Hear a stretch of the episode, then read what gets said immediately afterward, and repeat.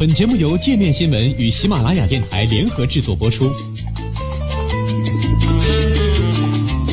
界面新闻五百位 CEO 推荐的原创商业头条，天下商业盛宴尽在界面新闻。更多商业资讯，请关注界面新闻 APP。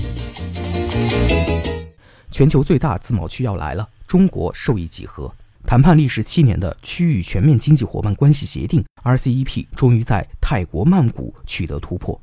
本周的第三次 RCEP 领导人会议后，与会领导人发布联合声明称，包括中国在内的 RCEP 十五个成员国结束全部文本谈判，将致力于确保明年签署协议。RCEP 是东盟十国文莱、柬埔寨、印度尼西亚、老挝、马来西亚、缅甸、菲律宾、新加坡、泰国、越南与中国、澳大利亚、印度、韩国和新西兰等国之间的自由贸易协定。二零一一年。东盟国家首次提出 RCEP，旨在削减关税及非关税壁垒，建立统一市场的自由贸易协定。若 RCEP 成功，将成为全球最大、涵盖人口最多、最具潜力的区域自贸协定。全球化智库理事长、国务院参事王辉耀在接受界面新闻采访时指出，RCEP 覆盖人口众多，占全球经济和贸易的比重大，因此，即便等级不是特别高，它对所有参与国都有好处。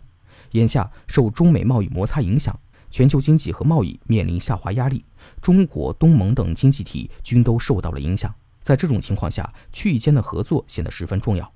王慧耀表示，RCEP 达成协议是对贸易战的一种回应，这显示出多边主义和全球化依然是当前世界的趋势，而非贸易保护主义。此外，通过 RCEP，中国可以把鸡蛋放在不同篮子里，分散完全依赖一两个国家和地区贸易所带来的风险。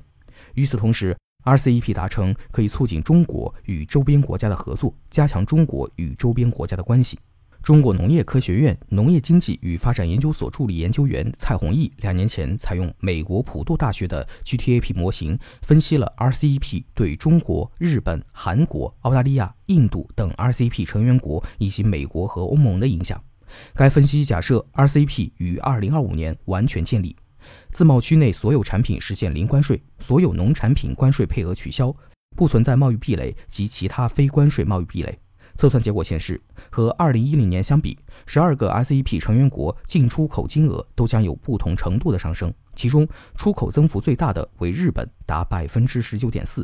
其次是越南，百分之十四点二七；进口增幅最大的是越南，百分之十三点三三；其次为印度，百分之十点七五。中国出口增幅为百分之一点四三，进口升幅为百分之四点七二，进出口量有望增加七十亿美元。在经济增长方面，澳大利亚受益最大，实际国内生产总值预计可增长百分之二点一七，紧随其后为印尼百分之一点六四和新西兰百分之一点四九。中国实际 GDP 有望增长百分之零点二二。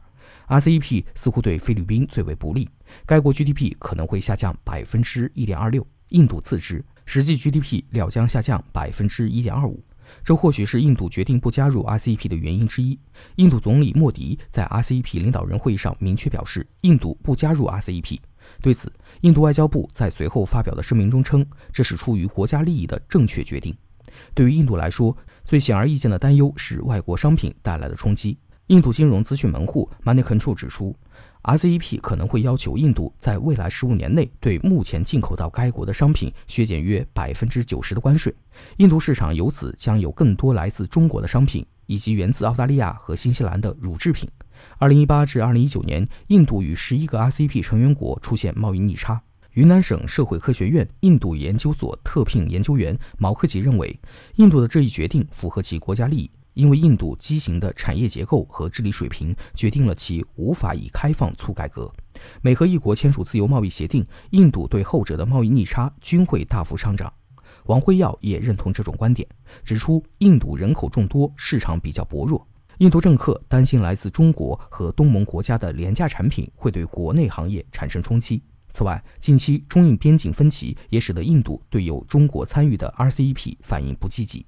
在社会福利方面，蔡宏毅的分析显示，除菲律宾外，其余十一个 RCEP 成员国的社会福利均有上升。其中，日本增幅最大，达九十点七亿美元；其次是中国八十三点四亿美元和澳大利亚八十一点七亿美元。